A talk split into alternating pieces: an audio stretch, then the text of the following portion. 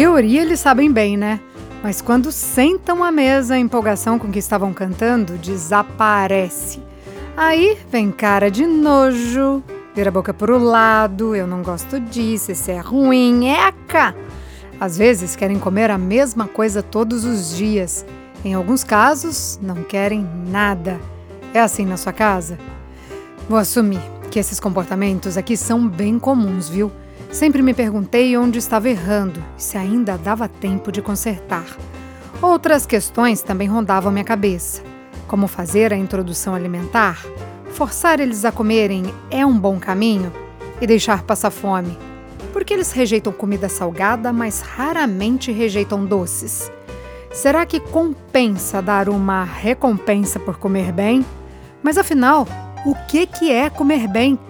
Neofobia, o que é isso, meu Deus? Já deu para perceber aí que esse episódio está coberto de perguntas, mas também recheado de respostas. E quem traz as explicações sobre nutrição infantil são as nutricionistas Milene Hicks, do projeto Bebê Bom de Garfo, e Ana Carolina, do Paladar Colorido. Ah, antes de entrar nesse bate-papo que tá pra lá de saboroso, eu te convido a seguir a gente no Instagram, podcast Mãe Me Ajuda. Ali você acompanha com a gente os bastidores das gravações, os episódios anteriores e ainda fica sabendo o que está por vir. Pois vá pegando seu prato e se sentando à mesa, porque o episódio Socorro, meu filho não come, vai ser servido. Eu sou Priscila Lima, jornalista, mãe da Maia de 8 anos e uma pessoa que trilha uma jornada de autoconhecimento e de desenvolvimento como ser e como mãe. Se você sente que juntas ou juntos podemos nos ajudar, vem comigo! Mãe! Me ajuda!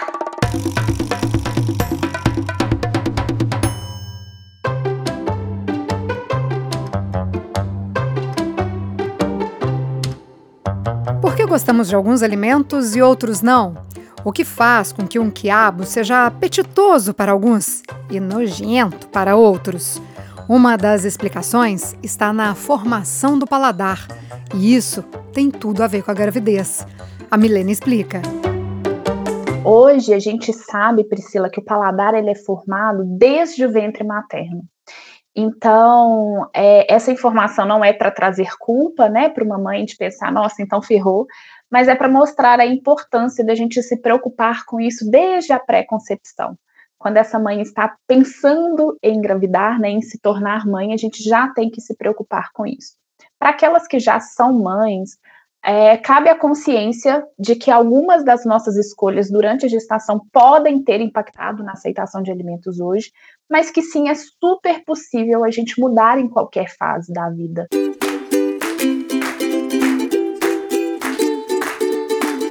Hoje vamos falar aqui das diversas fases das crianças.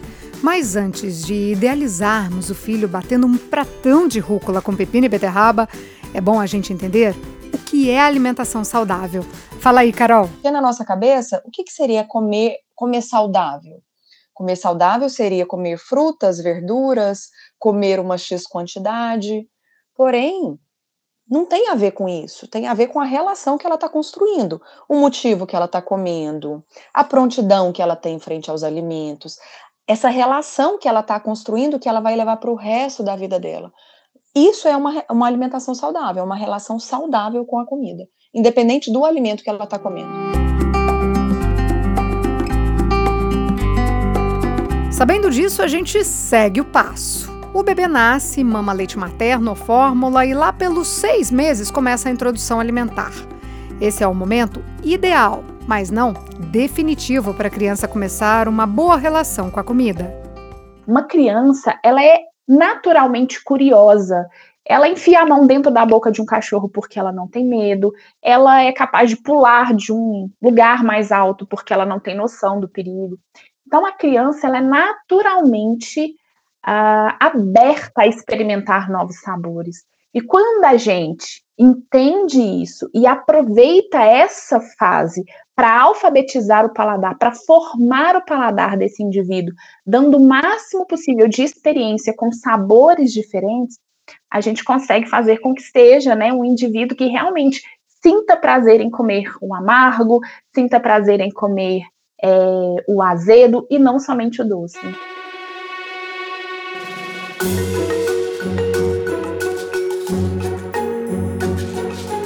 A Milene falou do doce aí, e escuta só uma coisa bem curiosa.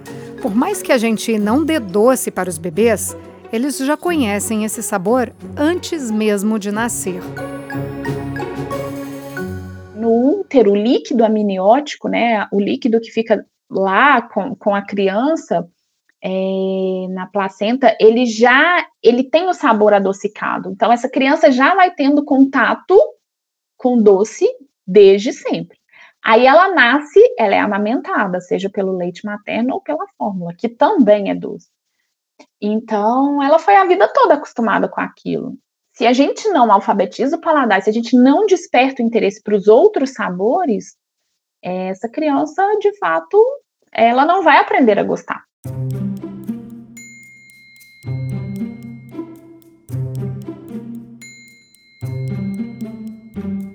Mas então, como ensiná-la a gostar? A resposta é bem sensorial, através do tato, colocando a mão no alimento para sentir a textura, a temperatura.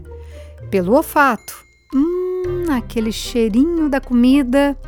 A audição vem da crocância. Tanto a Milene quanto a Carol falam que quanto mais variedade, melhor. Mas essa receita é infalível? A gente sabe que não principalmente quando eles comiam um determinado alimento e do nada passaram a rejeitar, ou simplesmente, sem mesmo experimentar, viram a cara: hum, não gosto. Parte disso é pela experiência e da construção que é, essa família vai fazendo em torno do alimento, seja de forma consciente ou de forma inconsciente, por exemplo, uma família que tem o hábito de. A mãe fala assim: ah, mas eu como fruta, mas ela come mamão, banana e laranja, por exemplo. São essas frutas que ela vai oferecer para a criança, né? Porque é o hábito dela é comer banana, mamão e laranja. E a gente vai esquecendo de oferecer ou frutas que não estão dentro da nossa preferência, ou frutas que são um pouco mais exóticas. Existem outros motivos também que leva essa criança a passar a recusar alguns alimentos. Algum momento isso vai ser transitório. Quando você fala, né, que, que a maioria das mães, se não todas, enfrenta dificuldade na alimentação, é, a gente está lidando com vidas, né? Gente, é muito difícil generalizar, mas eu posso afirmar, Priscila, que todas, absolutamente todas as mães vão enfrentar alguma dificuldade alimentar em algum momento. Por quê? Essa criança ela vai ter um dente nascendo, essa criança vai ter uma febre, vai ficar mais prostrada, essa criança vai ter um salto de desenvolvimento que vai fazer com que o apetite fique desregulado. Então, assim, é inevitável. Toda criança vai enfrentar em algum momento isso. Dependendo da forma com que é conduzido naquele momento, essa criança consegue passar e isso se torna só uma fase. Então, por exemplo, não estava comendo porque o dente estava nascendo. O dentinho rompeu, passou pela gengiva, ótimo, essa criança volta a comer. Mas se nesse período, dependendo da forma com que é conduzida, a mãe desespera, ai, meu filho não está comendo nada, aí vai lá e começa a substituir tudo por uma mamadeira, começa a, a usar estratégias do tipo, ah, eu vou colocar aqui uma televisão para ele poder se comer melhor. E aí isso vai se tornando um hábito que às vezes é difícil da gente tirar. Por isso é bom investigar mesmo o que está por trás da recusa. Alergias e intolerância, questões intestinais, transformações na vida da criança, como escola ou cidade diferentes, perda de um parente próximo. Tudo isso pode causar mudanças na rotina alimentar dela. No episódio número 1 sobre a birra, eu recorri bastante aos estudos da psicóloga francesa Isabelle Filhosat e volto a citar ela aqui.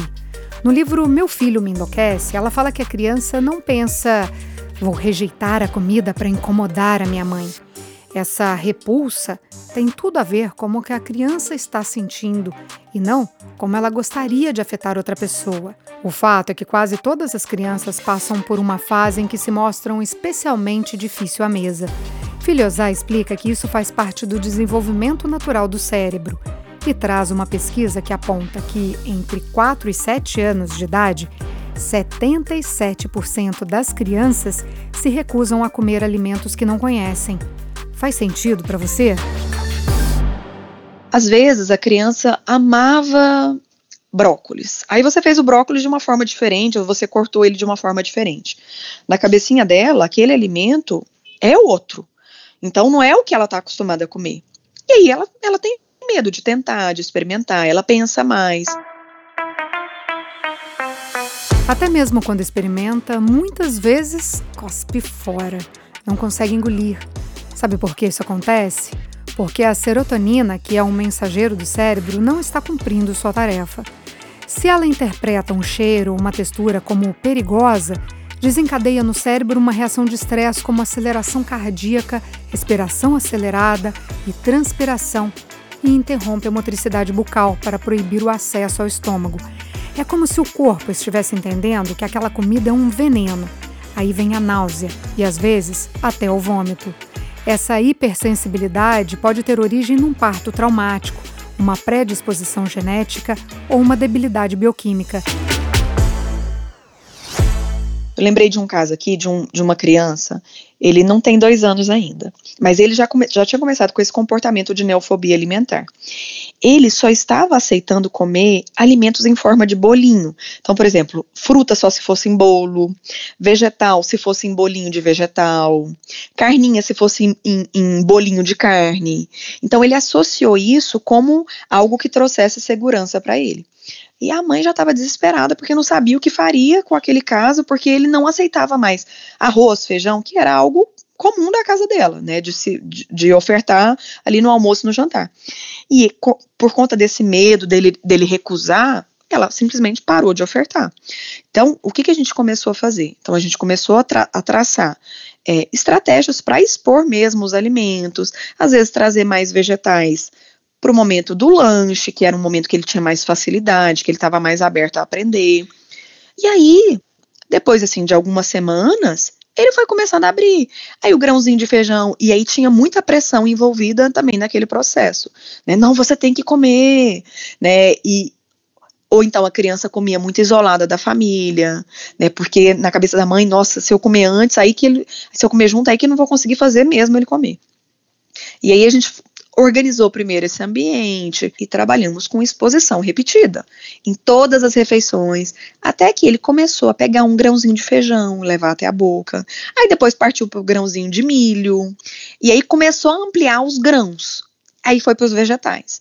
Aí o brócolis sozinho, a cenoura. E agora que ele está começando as frutas sem ser nos bolinhos. Então é um processo que não, não aconteceu do dia, do dia para a noite. Foi o quê? Três, quatro meses para ele trabalhando, diminuindo esse medo e trazendo mais conforto para o momento da refeição. E acontece geralmente assim. A gente vai trabalhando com exposição repetida, né, estratégias para trabalhar durante a refeição, assim, de acordo com cada criança.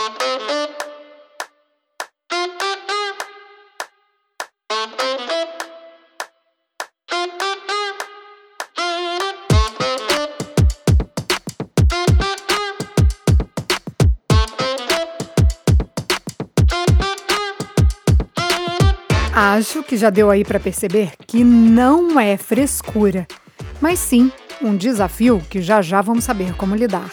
Mas antes, que tal desconstruir a forma como agimos? Então, o que não fazer? Vamos ao jogo dos oito erros. Erro 1: um, forçar a comer principal erro é a gente começar a criar estratégias, claro, com a melhor das intenções, né?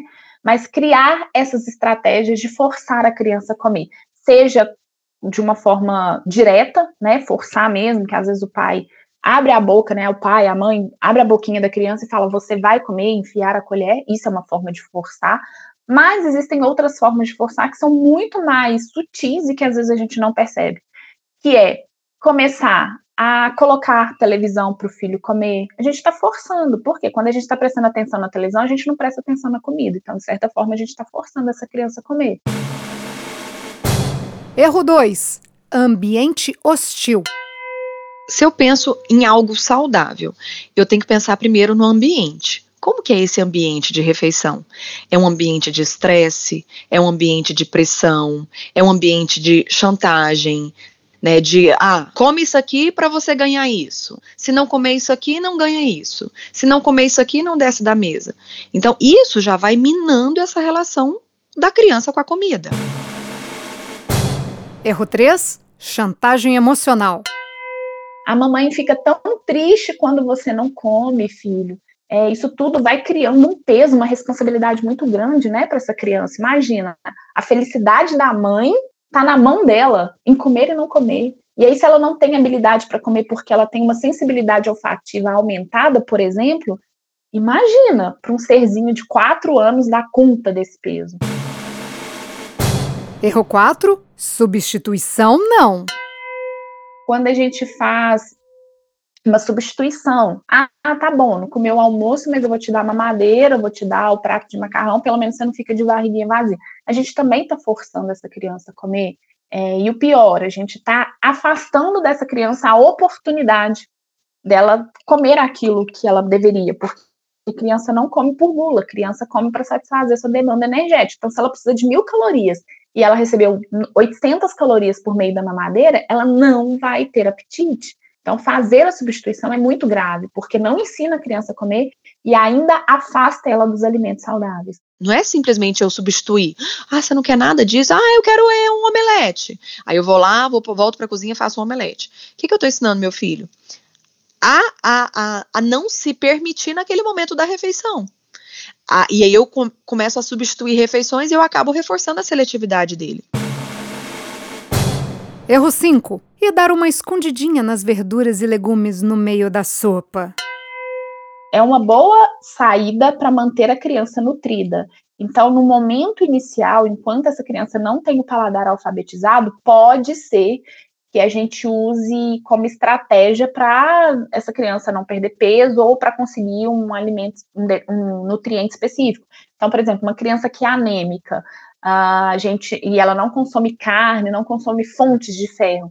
Beleza, então a gente vai esconder aqui para garantir o aporte mínimo de ferro, mas a gente precisa ensinar essa criança a comer em paralelo, porque não dá para esconder o resto da vida e a gente não vai ensinar ninguém a comer. Né? Se a criança não tem nem o direito de saber o que ela está comendo, como que ela vai gostar daquilo? A gente gosta daquilo que a gente conhece, daquilo que a gente aprende a se relacionar bem. Então, por isso, eu tenho certeza que esconder não é uma boa estratégia. Erro 6. Desistir de oferecer. Às vezes, acontece muito dos pais é, ficarem com medo de, ah, não vai comer mesmo, para que, que eu vou tentar? E aí, para a exposição. Então, deixa de expor os alimentos porque a criança estava com medo de comer. Erro 7 Deixar passar fome? Também não é o ideal, porque deixar passar fome, a gente pensa assim, ah, não comeu a hora do almoço, mas quando for é, na hora do lanche, ela vai comer, né? Porque ela vai estar tá morrendo de fome. Mas aí pensa que essa criança, se ela não teve habilidade para comer a hora do almoço por algum motivo, como por exemplo, né, na sensibilidade tátil, olfativa alterada, se a gente não ensina e não quebra essa barreira, é, essa criança com fome ela vai ficar mais irritada e a guerra vai ser maior, né? A mãe querendo que a criança come e a criança sem condição de comer. Então a gente acaba prejudicando ainda mais, sabe? A gente não dá conta de bancar. Né? Eu, como mãe, sei muito bem disso virar para um filho e falar assim: ah, é, não vai comer não, então você vai ficar com fome até a hora que você conseguir comer. E aí ver uma criança 10, 12 horas sem se alimentar, a gente não dá conta. Então, uma hora a gente vai ceder. Inclusive, eu tenho casos né, de pacientes que tiveram hipoglicemia. Porque o pediatra falou com a mãe: não, quando tiver com fome, come. E foi uma criança que ficou muitas horas sem se alimentar, teve uma hipoglicemia gravíssima, desmaiou, foi para o hospital, teve que fazer uso de sonda. E por fim, erro 8, oferecer uma recompensa. Quando eu penso em recompensas, então eu sempre, eu sempre tenho que partir do, da seguinte, da, da, do seguinte pensamento. Eu, quer, eu vou dar isso para o meu filho por, por qual motivo? Porque eu quero que ele coma mais, ou porque essa comida é tão ruim a ponto de ele precisar de uma recompensa para comer. Então acontece muitas vezes assim: ah, come come é, essa comida que aí depois você ganha o chocolate. Então, na cabeça da criança, o que, que acontece? o chocolate é o prêmio maravilhoso, delicioso, a recompensa que está ali no pedestal, por ela ter comido essa comida ruim, é, que, que para ela não, não, não agrega em nada, que ela não tem prazer nenhum em comer. E acontece também dela ver aquele alimento, de, de parar de ter aquela autorregulação. Então ela come a mais do que caberia na barriga dela para ganhar aquele doce. Então, a longo prazo, isso pode desenvolver excesso de peso, obesidade. Ela começa a excluir mais da comida, porque ela está muito mais focada e obcecada pela recompensa do que de fato pela comida. E ela sempre vai buscar essa, essa recompensa na fase adulta depois, né? Porque para ela comer, ah, eu, eu quero comer para me sentir feliz, ah, eu tive um dia exaustivo, então eu preciso comer um chocolate para eu me sentir bem. Então isso acaba levando sim para o aspecto emocional, cognitivo da criança na fase adulta.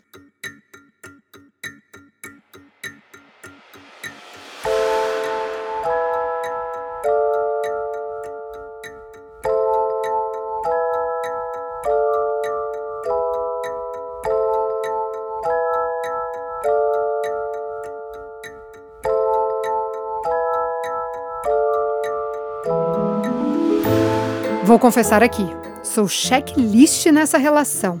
Fiz tudo que não pode ser feito, mas a recompensa. Nessa fomos além. Para conseguir frear o consumo de doces, combinamos com a Maia que porcaria, como chamamos as guloseimas aqui em casa, são liberadas só no fim de semana. Daí, meu marido criou uma forma fantasiosa para dizer que na sexta-feira, depois da janta e antes do filminho, o sorvete, por exemplo, estava permitido. Ele fazia o maior teatro e entregava a chave imaginária do mundo das porcarias. Já sei, transformamos em mágico esse momento, ou seja, o momento errado. Mais para frente, vamos ver que criar atmosferas lúdicas pode ser uma ferramenta para conquistar uma alimentação saudável. Por agora, sigo refletindo. O que fizemos? Associamos a sexta-feira à noite com magia mais fantasia mais a alegria igual a doce. Me lembrei de uma passagem do livro Cérebro da Criança, escrito pelo psiquiatra Daniel Siegel e pela psicoterapeuta Tina Bryson. Abre aspas. Lembra de quando você deu à sua filha de 4 anos um chiclete depois da aula de balé? Aquela única vez? O que ela queria e esperava depois de toda a aula de balé desde esse episódio? É claro, chiclete. Por quê? Porque os neurônios no final da aula de balé dela estavam disparados e se ligando com os neurônios do chiclete. Neurônios que disparam juntos se ligam juntos. É assim que a memória funciona. Através de uma experiência, o final da aula de balé fez certos neurônios dispararem, os quais podem se ligar a neurônios de outra experiência. Então, toda vez que passamos por essa primeira experiência, o nosso cérebro se conecta com a segunda. No meu caso, os neurônios da Maia conectaram a sexta-feira com o doce. E você, consegue pensar nas conexões que estão gravadas na sua memória? Eu tomo sorvete e lembro do meu avô, que me levava escondido na sorveteria quando eu era criança. Bom, dentro desse conceito, vale refletir aqui também que eventos marcantes na vida de uma criança também podem criar uma conexão com a alimentação. Perguntei para Milene se situações como o divórcio dos pais ou até mesmo a morte de alguém próximo pode gerar a recusa alimentar. A gente faz muitos registros e a alimentação, ela vai permeando todas essas fases, né? Porque ela está presente em qualquer momento da nossa vida. E às vezes a criança ela pode fazer algum registro com alimento, seja, por exemplo, porque comeu um determinado alimento e vomitou. E aí ela cria o registro de que aquilo fez mal, então ela começa a recusar. É, e esses fatores emocionais também podem entrar aí, porque vamos supor que é uma é, né, você citou aí o exemplo de morte, mas às vezes coisas muito mais simples, como por exemplo, foi para a escolinha, mudou totalmente a rotina, ou a mãe que ficava ali integral com essa criança voltou para o trabalho, ou mudou de babá, mudou de cuidador, e antes tinha um cuidador que tinha um vínculo afetivo muito grande, que a criança já estava acostumada e de repente não é mais. Tudo isso faz com que essa criança possa sim criar um registro com o alimento. É, e a gente sabe, né? Nós adultos sofremos, é, o nosso apetite ele é muito influenciado pelo nosso emocional. E com a criança não vai ser diferente.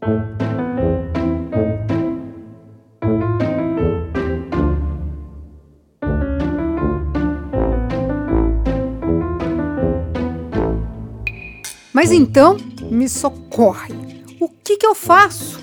Em um caso mais complicado de associação entre um trauma e a comida, o melhor é sim ter a ajuda de um profissional. Nesse caso, quando isso acontece, a gente precisa ressignificar esse alimento. Essa criança precisa entender é, qual que foi a relação que ela criou ali, né? A gente, é claro que não é de uma forma racional, assim, do jeito que eu estou explicando aqui. A gente tem estratégias para isso. O cérebro da criança, ele, ele tem um processo de aprendizado completamente diferente do nosso adulto, mas a gente vai mostrando com técnica para essa criança que tá tudo bem, que esse alimento é, não é o vilão, que não é o alimento que de repente fez ela passar mal e passar por aquela situação, ou que a saída de determinado cuidador é, não tem a ver com essa alimentação, e aí a gente vai conduzindo de forma que essa criança perceba o alimento novamente como amigo, sabe? E que fique mais tranquilo para seguir se alimentando.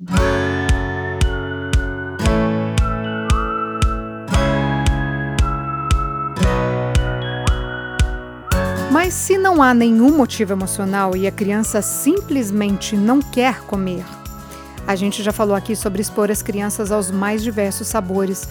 Mas o que, que é essa exposição? A Carol explica. A exposição, às vezes, pode ser um livro. Eu falar de uma, sobre um alimento para a criança já é uma exposição. Porque a gente tem que observar, na verdade, a habilidade que a criança tem naquele momento. Tem criança que não aceita o alimento no prato, porque aquilo traz ânsia para ela. Então a gente tem que trabalhar primeiro com o que traz conforto. Ah, ela tolera olhar no prato de outra pessoa aquele alimento? Então tá, então vamos partir daí. Aí ela tolera na mesa sem ser no prato dela? Partimos daí. E vamos aproximando da criança até que ela se sinta confortável. Então esse conforto, ele é mais importante do que de fato o alimento em si. Porque se eu pego uma criança, ah, eu quero que meu filho aprenda a comer, sei lá, feijão. E ele só de sentir o cheiro do feijão, ele já começa a nausear. Então eu, eu acompanho crianças que, por exemplo, vê um arroz e nauseia. De olhar para o arroz.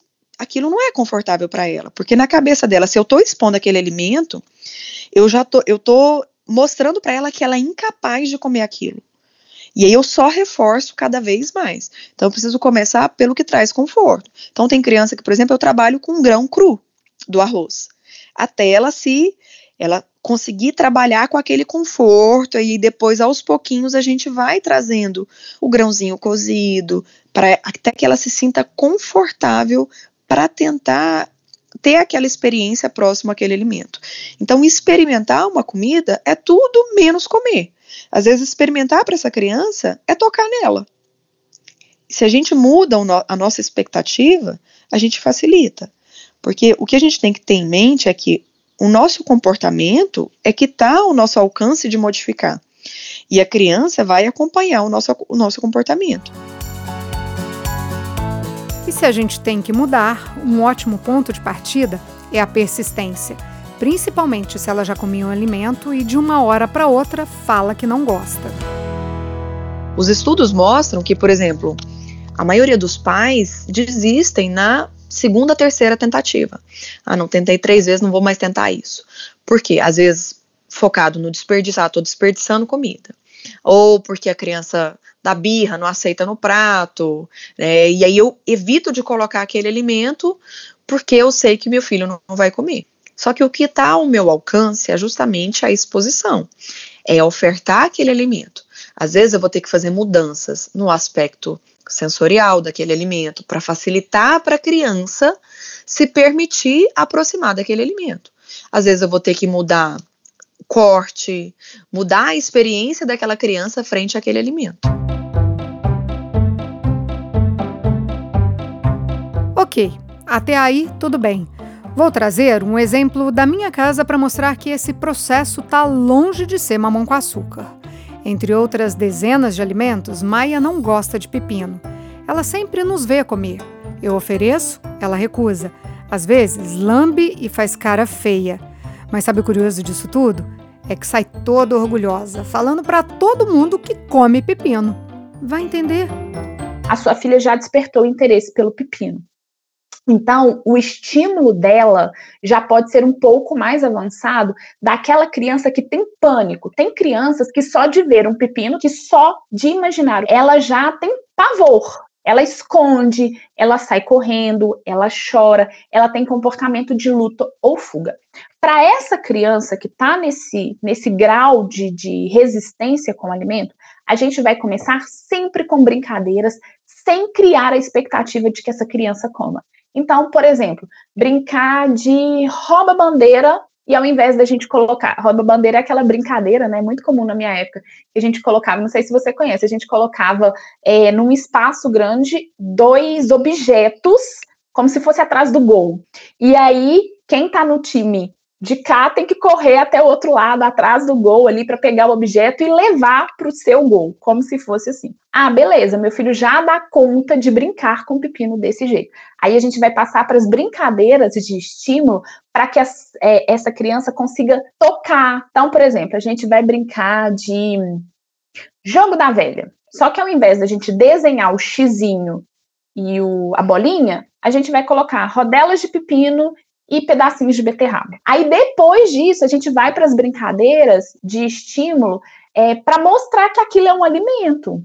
E quanto mais perto a gente vai chegando, por exemplo, da boca, é, mais confortável, mais fácil vai ser, né? E essa criança vai criando esse conforto aos poucos. Então, de repente, você brincar com sua filha, de spa e aí, nós vamos fazer uma máscara de pepino, e coloca o pepino ali no olho ainda não é para comer, mas ela, olha, ela já tem interesse, ela, sabe, já tá chegando mais perto. Então vamos brincar de segurar o pepino com um dentinho. Se a mamãe vai contar até 10, vamos ver quem dá conta de ficar até 10. Aí conta até 10, olha, já chegou na boca, essa criança já tá suportando. E aí depois a gente começa é, a, por exemplo, ah, vamos dar uma mordidinha aqui de formiga. E deu uma mordidinha de formiga Aí depois, olha que legal, o pepino é doce ou é azedo? É salgado ou é amargo? Ah, sabia que se o pepino, se a gente morder com um dentinho lá de trás, ele faz barulhinho? Vamos tentar escutar o barulho? E assim vai, a gente vai conduzindo dessa forma que sem falar, experimenta, come, faz bem para a saúde. Ah, se não comer, vai ficar doente, tem um monte de gente passando fome e etc e tal sem usar esses argumentos que não vão motivar nenhuma criança, a gente vai conduzindo essa conversa de forma que, ops, comi sem perceber. e lá na frente, essas crianças estão apaixonadas pelo alimento porque imaginam tanto de memórias positivas que vão sendo criadas, né, em torno do alimento. É isso que vai ficar. Que eu acho assim, gente, essas crianças que eu tenho a oportunidade de impactar lá na frente, pode ser que ela não lembre é, daquele momento específico, mas pode ser que ela lembre que o Pepino é muito legal, porque ela tinha momentos incríveis com a mãe.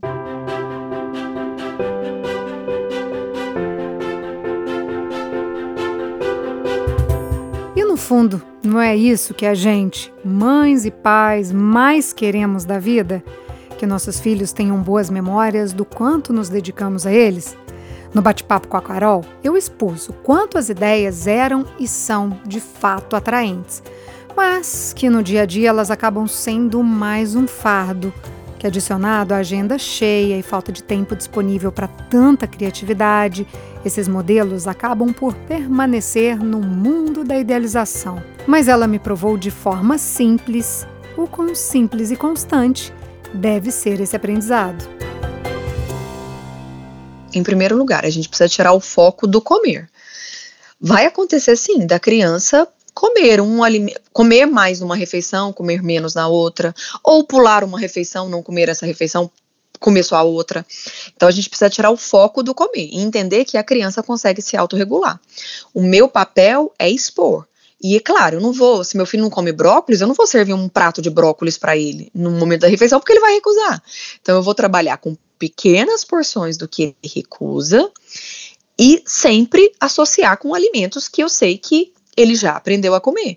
Então eu, eu parto para a oportunidade de associação. Então eu associo alimentos que ele come com alimentos que ele não come, sempre em porções pequenas, e levando em consideração que vai acontecer sim da criança não comer em alguma refeição ou de não comer aquele alimento. Então, na verdade, a gente vai ter que mudar a nossa expectativa do que a criança é capaz naquele momento e colocar e, e, e entender o que, que ele é capaz. Né? Colocar a expectativa na possibilidade da criança e não no que a gente quer.